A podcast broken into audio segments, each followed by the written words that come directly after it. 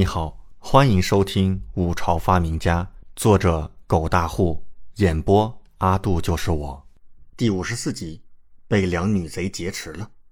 李准内心简直郁闷到了极点。原本他和杨忠不亦乐乎，到处寻找猎物，发送信号弹通知赵菲儿他们，可是没想到，忽然就在这里发现有两个女贼藏身此处，两人当即吓了一大跳。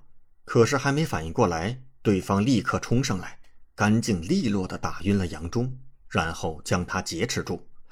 李准已经猜到，这两人估计便是李正身边增添守卫的根本原因了，多半是来刺杀李正的。这种戏码，他在前世的电视剧里看了不知多少回了，只是没想到，这次自己竟然扮演一个倒霉蛋的角色，饶你一命也不是不可。只要你老实回答我们的问题，就放你走。其中一个女贼一脸凶巴巴的，只是声音异常的好听，好似这黑衣底下是一个可爱的御姐。另外一个女贼则是眼珠子一直孤溜溜的转，肆无忌惮的盯着李准的脸，让李准深感莫名其妙。李准内心惧怕，却是满脸笑意。两位女侠，好说好说。你尽管问，在下必定知无不言。那凶巴巴的女贼立刻就要开口，却转头到另一旁，悄悄耳语了几句，转回来问道：“你是何人？叫什么名字？家住何处？父母是作何营生？赶紧如实道来。”李准顿时愣了一下：“大姐，这是查户口还是相亲呢？”不过李准大脑飞速转动，随即一脸正色道。两位女侠，在下叶飞，家父乃是京城禁军统领叶红。什么？那凶巴巴的女贼拔高了声音，吓了一大跳。叶红的儿子，叶红就在附近呢。他们点儿就这么背吗？竟然直接抓了叶红的儿子，这还了得？那叶红发现自己儿子失踪，肯定会大规模的调动禁军搜山，那他们可就藏不住了。李准看到对方的反应，立刻暗笑：这两女贼一直藏在这里，而且看着崖底的痕迹，藏了恐怕不止一两天了。原本他以为这两人可能是来刺杀李正的，可是转念一想，就很不对劲儿。为什么呢？若是刺杀李正，怎么可能傻到提前惊动李正，让李正有所准备？毕竟李正周围那些御前侍卫、大内高手。可不是吃素的，没有哪个策划刺杀皇帝的贼人会傻到这份上。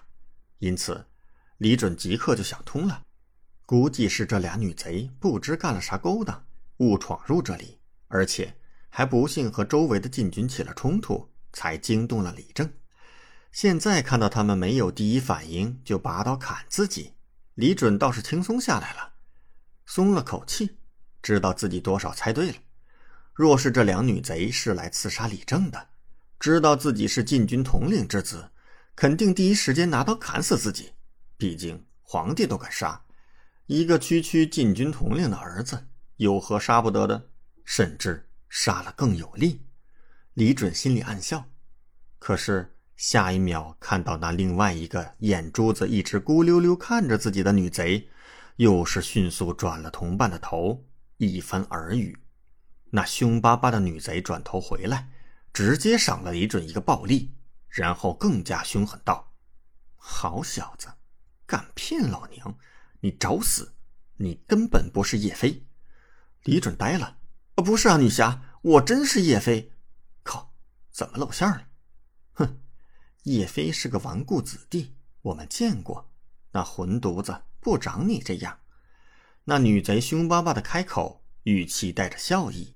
还伸手捏了捏李准白皙滑嫩的脸蛋儿，调笑道：“不错呀，这皮肤比老娘的还好。哎呦，帅哥，你长得可真够俊俏的，我都心动了。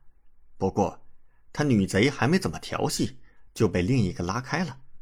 李准目瞪口呆，好家伙，自己竟然被一个莫名其妙的女贼调戏了，什么情况？”两个女贼又是一番耳语，那凶巴巴的女贼叉着细柳腰：“快说，你是谁？”李准内心郁闷，叹了一口气：“在下宇文都，家父乃是当朝太师宇文敬。二位女侠。”两女愣了一下，这次没有继续耳语，而是干净利落的直接打晕了李准。李准昏过去之前，暗骂一声：“怎么还打？”感谢您的收听，请继续收听下一集。